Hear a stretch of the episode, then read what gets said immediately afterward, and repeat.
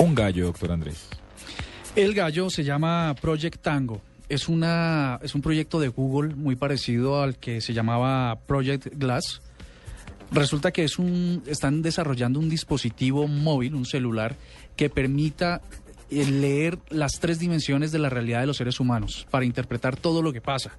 Hasta ahora están, están eh, avanzando en él, pero es como si, como si a través de la- los mecanismos que, de los que obtiene información el teléfono pudiera recibir toda la información de espacio, tiempo y lugar que afectan la vida de los seres humanos. Luego con esos datos habrá un equipo que pueda recopilar eh, toda la información y decirle a ese ser humano que utiliza ese proyecto, a ese, ese dispositivo, cómo mejorar su vida, cómo mejorar su espacio.